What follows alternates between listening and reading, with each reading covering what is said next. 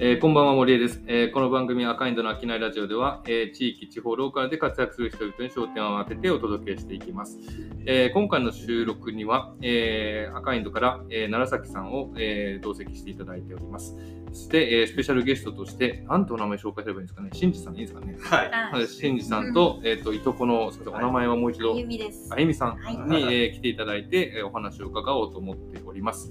えー改めまして、こんばんは、森江です。楢崎です。シンジです。あゆみです。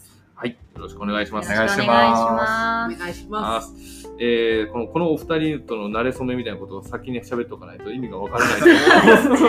まあ、誰信じたそうそうそう、とこのもう完誰全に全然わからない。確かに。一番不明じゃないですか。ハッシュグループ来た感じじゃない信じたよ。信じたい今回の曲はみたいな感じで入れる一番うんそんないんじゃないですか。確かにここはここまであの単純化されてるないここまではない。経産省の人たちが来たんでしょ。いやまあ大丈夫あの僕らのあの友達なんで割とカジュアルな全然カジュアル全然大丈夫大丈夫あのお二人に出会ったというかあのはい。さんと会ったのがもともと僕が小豆島でお仕事をしてる時にえっ、とあのカモスさんですね、はい。カモスってあのピザ屋さんがあって、はい。でそこにあの、まあ、プライベートで訪れた時に、えっとそれこそ、ね、食事をサーブしてくれてましたよね。当時はね。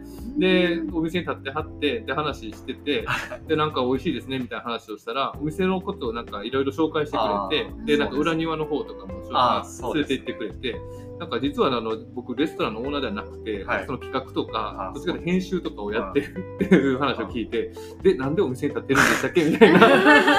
なんか、うん。楽しかったですよね。ね、なんかこ そうそうう、あの時、そのリブランディングの、うん。まあ、お仕事カモさん2年目だったんですけど、うん。やってて、で、まあ、オーナーの人と、まあ、友人で、なんかこういう面白いことやろうよっていうので、うん、結構大きく、あの時は、あの、場所を作り変えて、うん、うん。あの、なんていうのかな、結構コロナ期だったんですけど、そうそう、ね。その時にやって、うん。で、えっとリニューアルでオープンした時に多分来てくださって、うんうん。結構その時いろんな人が、うん。あの当時は来てくださってすごい盛り上がってはいたんですけど、うん。でなんか結局あのホールに立つ人も何年 座ってで結構俺も人と喋るの好きやから、サーブするのもなんか面白いなと思ってやってていろんな人と喋れるから、うんうん、でその時に森さんも来てくださってそうですね。そうなんかなんか多分当時そのあのご結婚された奥さんああ、そうですね。あのなんでそんな、ここ、ここ、全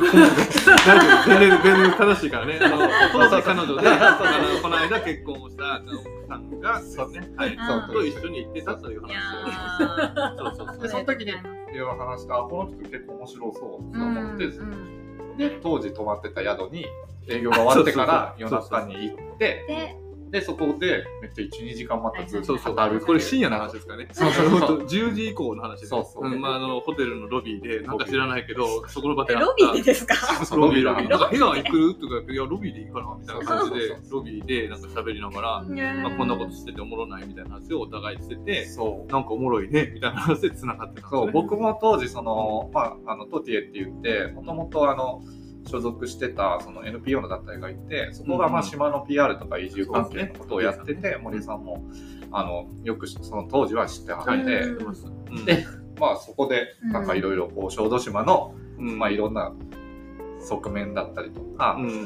まあ、結局僕もけ島を離れたんですけど、うんうんうん。まあ多分赤いのもいろいろあって。いろいろね、いいろいろあって ろいろあってね。そうそうそう。それは別の回になるからね。そうだからなんかそういうところでもっとこうすればいいよねみたいなところがすごく、あのなんていうのかな僕の中ではすごく相性が良かった、うんあの感覚としてはっていうのがあって、なんかそこがやっぱりこう取っかかりであなんかすごい面白いかもこの会社っていうので、うん。なんか僕はまあその後結構五島列島いたりとかなんかいろいろいろいろね、こそう。の間ちょっとお話ししてね、後ほどまた聞ければと思そうんですけど。うフラフラしてたんですけど、なんかずっとそういう印象はあったので、うん。なんか神戸も僕はあの本当大学で育ったうん場所ですし、うんなんかこう行きたいなと思いながら、うん。結局タイミングがそうな、2、3回ね、なんかこう、そ行ってるんだけど、うん。たまたま僕が東京にいたりとか、うん。ちょっとなんかそうですね。確かに。これがついにこの夏、そう接点が、夏。この夏ついに接点が戻りました。そうそう。そう。でまあ僕がこう関西に今この2年前ぐらいに一緒にこう会社に合流してうんうんうんうん。やってるんですけど、あそこからこうあの、まあ、染めの授業だったりいろんな授業を一緒にやるようになって、でまあそのいとこのあゆみの旦那が、まあ、一応会社の代表ではあるんですけど、なんか一応3人で今あの会社をうん。やってて、でまあ、今そのメインは草木染めの授業うん。と,、えっとまあ、スタートアップ事業っていう形で、うん。なんかこう何かこう事業をやり始める人たちのサポートみたいなところを、うんウェブだったりこういろんなデザインの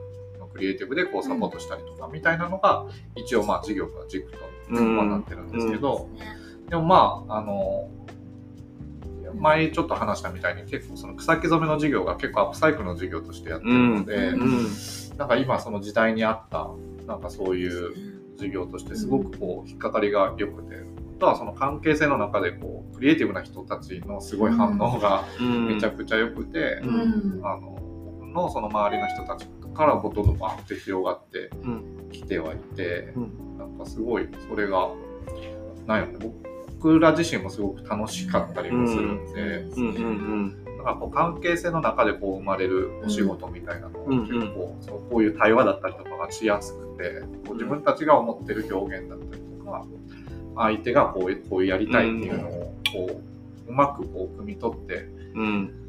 なんか化学反応が起きてすごい楽しくあの染めの案件はできてる印象はあるよね、特にまああゆみがメインで染めてはいるので、うんまあ、彼女のあの知識とか技術がまあ元にはなるんですけど。なるほそう。だから染めのこととかはもう彼女に聞くと大体、あのできるっていう。なるほど師匠ですねあの染めの師匠だからまあこう今昨日ちょうど藍染め2人でやってて。あ、だから爪がそんなにそうそうそう多くなってるのね。えー、ちょっとこれラジオだとお伝えできない。ので残念ですが。うん。えー、面白い。はい。お前ネイルかなと思った。うん。あそうなんですそうよなんだ。藍染めしたから。なえ彼女自身は別に学校に行ってた。とそんなんでもなくてそうですね。好き、好きが高じてみたいなあことなんですか？本当にそうです。あの、ええ。私結構子供ができたのが早くて、うん。はい。で10年間ぐらい、えっと子育て期間専業主婦の期間があったんですけど、子供が未就園の時に、うん。まああのまあ、子育ての中でこう自然にこう触れるようなそういう子育てしたいなっていうのから、あのいろいろ木の実取ってきて工作したりとか、うんなんかそういうこと家でやってたんですけど、うん。まあ、色遊びの一つで、まあ、草木染めっていうのをやっていて、ん。でそこからまあ私がハマっていってしまってうん。なんか上のお姉ちゃんのお洋服下の子に、うん。あのお下がりするのに染めたりとかそういうところが台所でやっていて自分で本で調べたりとかしてうん。やり始めたのがスタートです。はいど。うん。さあそういう意味だとなんかここまで聞いた皆さんなんとなく理解いただけたかわかりませんが、シンジさんは僕が小豆島で会った人で、もともと、だってもともとでいくと編な編集とかもえっ、と編集のチームもあのありますもんね。あのあ今でもそれ進行形で。あ進行形でやってます。あでメインはあのこっちのコシュコシュって会社なんですけど、はいはいはいはい。そっちで一応やりつつ、えっとクリエイティブのチームはまた別であ、やってはるんですか？あのそれこそそのアートブックとかに出展したあり、そこそこさっきちょっと聞いたね。そうそうそうなるほど、なんかそのなるほど。活動はずっと、あえっと、僕が前職がまた別のアパレル業界なんですけど、うんうんうん。その時からずっとやってるんですけど、うんうんうんうんうんそうですよね。か編集チームも一応は持ってはいます。なるほど。はいそうだからね、パッと聞くと分かりづらいでしょ？けどまあ編集とかデザインもやってはる人だっていうのを理解をしてて、うんで、この間会ったらいきなり草木染めの話で、うん何々って話で今日に至るわけですね。で、この家は結構草木染めの人みたいにな。まあけどそれはまああれも分かりですよね。で、で、あゆみさんと、うん。ええいとこに当たるんですよね。そうです。いとこのあゆみさんと、うん。その今草木染めの会社というか仕事をはい。真剣に今やってる。真剣に。真剣にあやってる。ーバリバリ真剣。にやってる。真剣。あの真剣。真剣。こっちはちょっと遊びかな。いや、そんなことないですけど、全部真剣。結構素晴らしいチームなんですけど、確かに。真剣。にやってますね。でこの間あの別のこのラジオじゃない時に来ていてもらった時にあのスワッチっていうか、はいさ染めた布とか全部見せてもらって、すごいなと思ってうんなんかもう研研究者みたいな感じですよね。あー染めるとこれとこれをこう染めたらこういうのがるみそうですねたいな話です。はいはいちなみにそのあゆみさんはその興味が進んで、うん結局今あゆみあのあゆみさんじゃないあのあのうん染めの方を、はいまあ今こう、まあ、仕事にされてるわけですけど、はいそのなんか初めにこうなんかすなん草木染めに出会った時とかって、うん。なんかどういうタイミングであれなんですか、初めに出会ったタイミングとかは、まあ、何か調べてやりだしたとかでもなく、うんなんか子供と一緒に遊んでたらあの公園からお散歩の途中で草取ってきて、うんそれをすりつぶして色水にして、それを絵の具にして絵を描くとか。うん多分そういうところが原点でスタートだと思います。あ。でそこから発生してじゃあ次はこんなしてみようか。次こんなして遊ぼうかっていうので、でまあ本とか調べていく中で、まあ私シュタイナーシュタイナー教育の本とか、そういうの読んでたりもしてたんですけど、そういうとこにも参考としても書かれていたりとか教育の一つで。うんでそういうところを、まあ、ちょっと取り入れたりなんかして、うんでなんかどんどんと私がハマっていってっていう流れになるんですけどはいでお子さんとのこう遊びの中で生まれたお仕事みたいなことなんですね。はい。なんかそのご実家がその染め屋さんだったとかそういうことは全然ない。全然。あ全然ないんだ。まあ ではい。もすごくあ、まあ、三田兵庫県の三田っていうところだったんですけど、結構自然豊かな、うんあのもうエリアっていうか、うんそうですよね。はいはいはい。三田のちょっと笹山の方に近いところなので結構もう山の山ですね。はい、うんまあ、昔からこう自然とか虫みたいなのがああいうの結構好きで、そうですね。あそうもともと好きだったのでで結構結婚してからあの、うん。南大阪の今堺に、うんあうんの拠点があってまあ住んでるんですけど、でやっぱあの結婚した当初は結構もう私にしたら都会っていうイメージで。カルチャーショックでしょうね。そうなんですよ、うん。なんか空気とかも全然もう山に帰りたいみたいないや、わかるわかる。僕もあの、僕の僕亀岡っていう、はい。あの、それ笹山のちょっと右側なんですよ。亀岡のうん。そうなんですよ。生まれ育ったのが。似てるんですよ、環境としてうは。んだからあの、一番都会にびっくりする怖いことは、なんかはい。山がないことなんじゃないですね。わかりますよねなんかね。わかります。こう山が視界に入ってない、なんかちょっと奇妙な感じっていうのがよくわかります。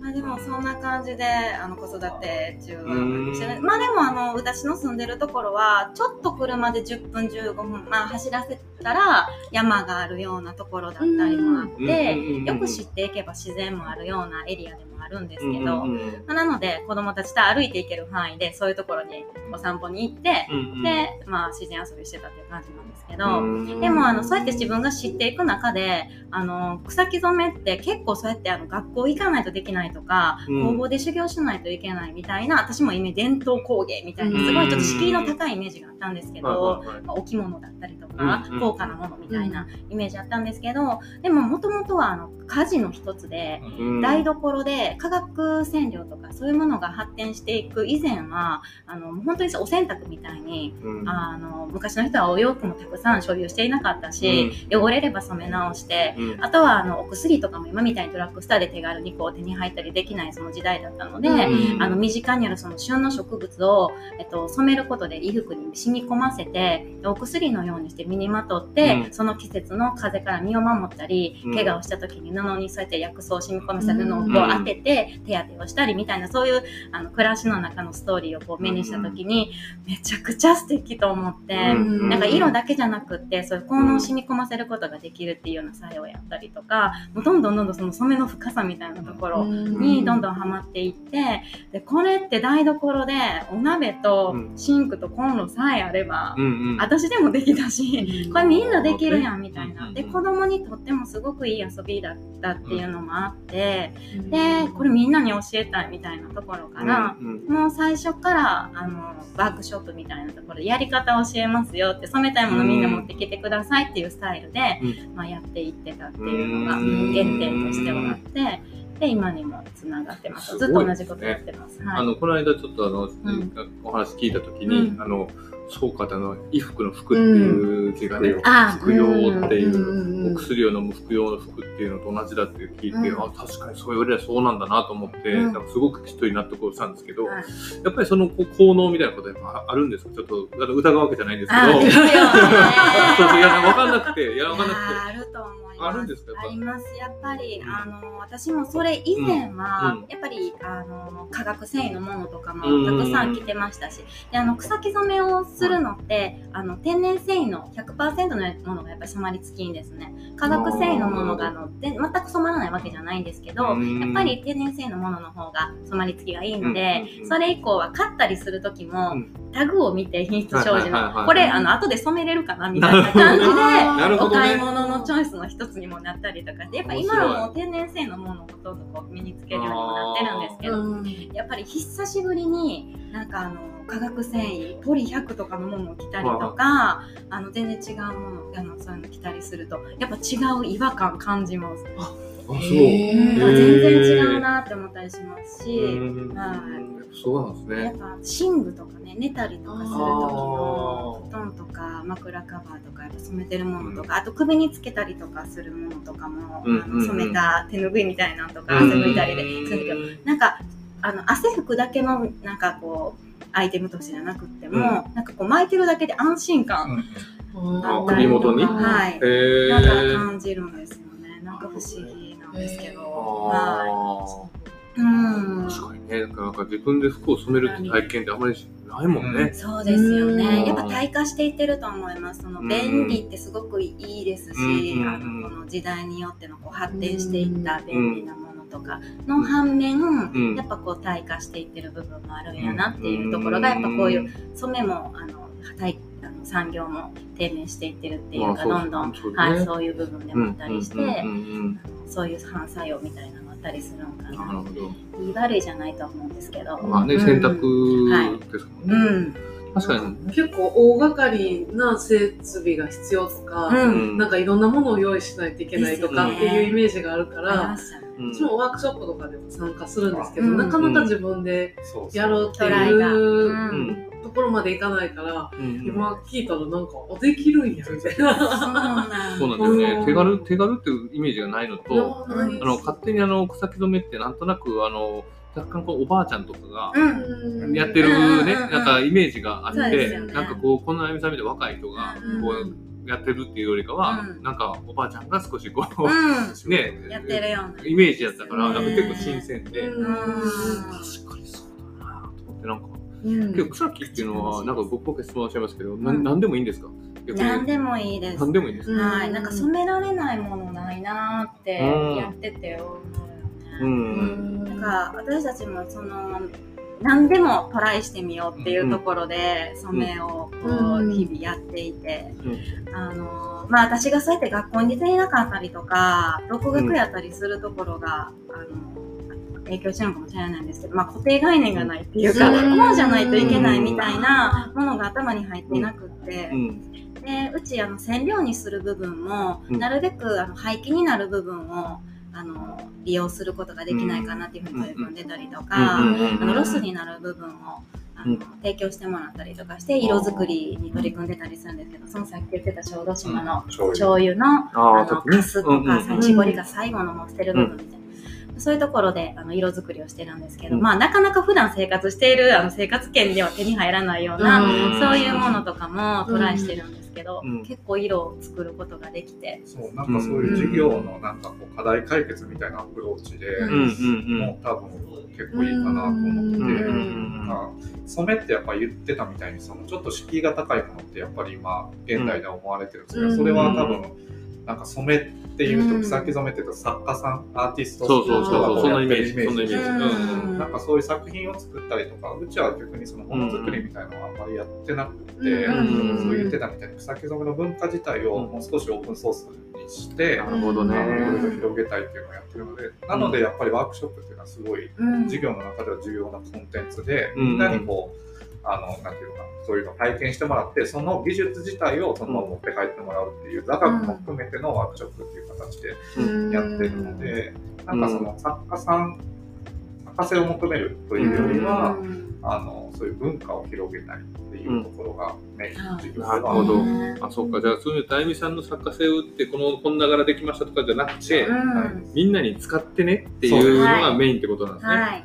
もちろんでも製品染めとかも受けてるものは受けてああ、ますそういうことですね。はい、普通に OEM みたいなのも受けてはいるんですけど、うん。なんかそんなに結構まあ、天然のもの100%でやってるので、うん。大量生産みたいなところはうんもちろん歩みだけ、うん、歩みが結構基本染めをやるので、ん。そんなに大量生産のものはできなくって、うん。なんかすべて手染めで、ね。そう、手染めで、うんあの、100%植物の繊維で色あをあ、そうって染め上そんな一げるので気にた、一気に炊くんですか？そういっぱいその量 OEM とかですねそうですね。あーそうね。もうやっぱ大量生産とかの今はもうアパレル系のブランドさんからのご依頼とかもあってやるんですけど、うん。やっぱりすごい量だとね、そうよね。うん。大大変。こりゃあ工場の生産になっていくよねってなんかやってて思います。一点一点全部手で染めていって植物で色を作ったもので色を上げていくんで。そうですよね。うん、すごくそこも理解できるしやってみて、ややることによってうん、なおさら実感みたいなことですねはい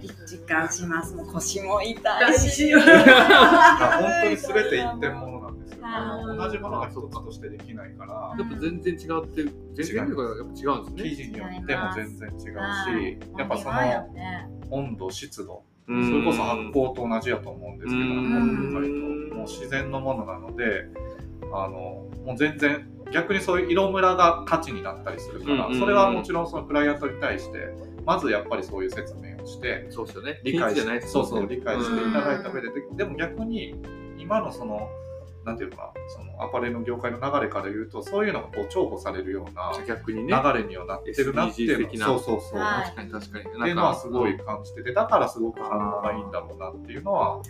なるほどね。あります。そのアパレルの業界例えばフードフードもロスになるものを使ってくれみたいな依頼もすごい多いですし、うん。そこはその大きなその世の中の流れとして多分あるんだろうなっていうのは感じますね。ただその大大きくそのめちゃくちゃ量をうん。潜めてくれみたいな依頼はなかなかこう受けれないそうですよね。しうん。なんかそういうふうにあの、うんうん。あったところと今やれてるかなっていうのはうん。あります。かね。そうんちょっとフードロスの話もちょっとまたどんどん引き続き聞いていきたいんですけども、はい。あのちなみにあの草木染めってあのか簡単にちょっとこの第1話目を閉じるにあたりなんですけどはい。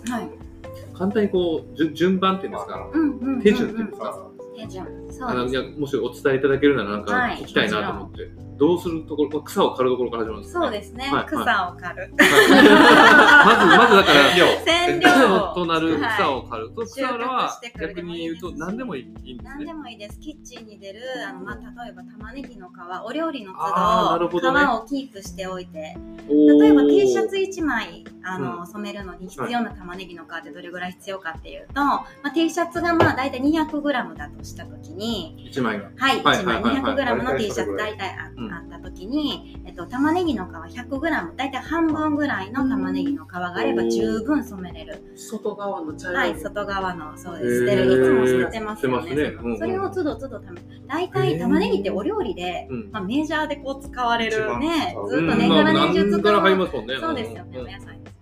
なので、あの、まあ、1ヶ月ぐらいお料理の都度、1回ぐらいカレーしてもらって、はいはいはいはい。ちょっと剥いたやつ置いとけばはいい、いわけですね。置いといてもらったら、1着ぐらいはたまると思います。で、4人ぐらいの家庭であれば、乾はい。燥させといたそうですね。あじゃあむまあむたじゃあまずそもそも草木染めって言いながら、うん。その家庭で出るなんかなんですか玉ねぎとかでもよくていわゆる野に咲いてる花とかじゃなくていいわけですね。はい、いいです、いいです。植物であれば極端なこと何でもいいんですか？何でもいいです。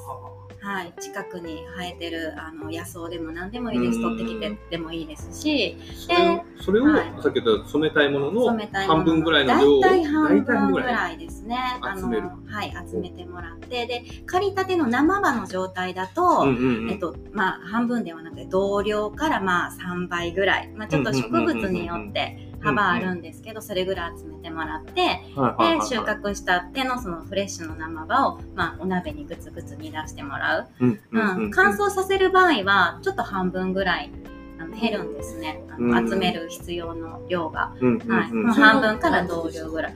なんかあの乾燥するとやっぱりあのギュッと軽くなるのでで色味もちょっとギュッとこう凝縮されるというかちょっと濃く渋い感じの色味が出ます、なので同じ植物でも生葉の状態で煮出すのと乾燥の状態に出すので、まあ、色作り変わってきたりとかう。んしてうん。またそれで色作り楽しさあるんですけどうん。面白いですけど、まあ、そういう感じで鍋にグツグツとあうの収穫してきてたとか、まあ、そういう食染料を煮出してもらってうん。で染液をグツグツ煮出して作ってもらうんですけど、でそれをこしてもらって、ただもうお湯にグツグツしたものが染液になるんですあけどーじゃあ煮るだけ？めちゃくちゃ簡単です。はい煮るだけです。はい。まあ、植物物によってその煮出し時間だったり植物が持ってる色素がそれぞれ違うので、大体ちょっと幅あるんですけど大体30分ぐらいグツグツ煮出してもらったら何でも大概大概いける。染液大体あれはいけます、へはい。T シャツ1枚ぐらいのものであればすぐいけますね。はいいけますいけます。はい、で大体水量どれぐらい必要かっていうと、うん。あの染めたいものがしっかりとこう浸かるぐらいの水量がさえあれば、ああ、はい。なるほど。あのいいですなのであの濃く染料を作りたい色を作りたい場合は水量を少なくしてあの植物を多くしたらその濃い染液作れますしうんまあ、そういう感じでコントロールしてもらってでも綺麗に染める場合はあのしっかりと染あの素材がうんうん。動くぐらいの水量で煮出してもらってうん。染液をしっかり作ってもらってでそこに染めたいものを、入れる。はい、入れ込んであの染めてもらうでこれだけでも一応草木染めって染まってはいるんですけど、うんうんあのやっぱりあの自然の色ですし、うん。生きてる色なのであの洗濯をしたりだとか、うん。時間が経つと変色していったりだとか、うんそういうことが起こってくるので、うそれを止めるために、えっと、草木染めっていうのはこうあの媒染液っていう液を作るんですけど、うん。それって何かっていうと鉱物の液でできていて、えっとえっと、メジャーなところで言うとアルミとか銅とか鉄とかそういうもので液を作るんですけどあの一番あの身近にあるのは、えっと、お漬物コーナーとかドラッグストアとかに、うん。あの焼き明板っていうのが売られていて、うん明板ね。はい明板です。はいはいはい。はい、それってアルミ媒染の香りになるんですけどあの焼き明板をぬるま湯に溶かしてもらってうん。焙煎液を作ってもらってで染液につけたものをそっちの焙煎液につけ込んでもらうとえっとそれが色止めとあと発色、の効果がある。はい、の効果のある工程になるので、はい、そうなんだ。はい、でその染める液の方は割と、もうそれはセクサー今手が藍染めで青くなってますけど、はい、その煮出した瞬間にもうみんなそう色がついてるんで、はい、色あついてます。なるほどね。はい。じゃあその色でやったのそのもののを色素。こう、はいでそれで色止めをしたら、はい、ほぼ完成ってことはい、完成です。へえすごい。でその焙煎液の先アルミだったんですけど、はい。それを銅にしたり鉄にしたり鉱物の種類を変えることで一つの植物から何通りも植物と鉱物の化学反応で色を何通りにも出すことができて、はい、面白い。面白いんですよ。うん理科の実験みたいな。うんってことですよね。リトマス試験基準みたいな感じでってそうそうそうことですね。そうですね同じやつやけど、あそれこそ極端に赤っぽくなったり青っぽくなったりもする。やったりもします。うーん面白いめちゃくちゃ面白いです。ねあおいおいおいおいはい面白いやるやついっぱいありそう T シャツとかでこの襟ぐりとかが汗で黄ばんできたりとかするじゃないですか。あーなるほどああいうものとかはその黄ばみやシミぐよりもまあ濃い色にあの染め上げてあげたら染め直しっていうので、なんか焙煎も昔の人の知恵なんですよ。その鉄とか銅とかね。混ぜるっていう話。んは鉄釘を錆びさして焙煎液を作ったりとあ。か。そういうところが来てるわけですね。わざわざ鉄とか銅を持ってくるわけじゃなくて、はいはいああ、なるほどね。うんうんすごいね。どうやって考えついたんでしょうね確かにそれはねねそれはね本当に暮らしの昔の先人の知恵ですよねうん。草木染めも、あまあ、お料理とか台所の仕事、まあ、何でもですけど、うん。で仕事とかってそういう暮らしの中にまつわるそういう知恵がたくさん詰まっていて、なんかそこにそこを知るとすごく感動するんですけど、ん私とかすごい。も。この深い話は2回目でいきます。あそうそう、2回目のこれ、2回目に行かない。これ、これもうずっと続きます。ああ、そうですね。ちょっとあの1回目の締めということで、ははいい、えー今回の秋菜ラジオはいかがだったでしょうか、えー当番組では SNS を通じて皆様からのご意見、ご感想などもお待ちしております。えーぜひ、ハッシュタグ秋菜ラジオをつけてコメントしてください。えーそれではまた、赤いとの秋菜ラジオ、次回の配信でお会いしましょう。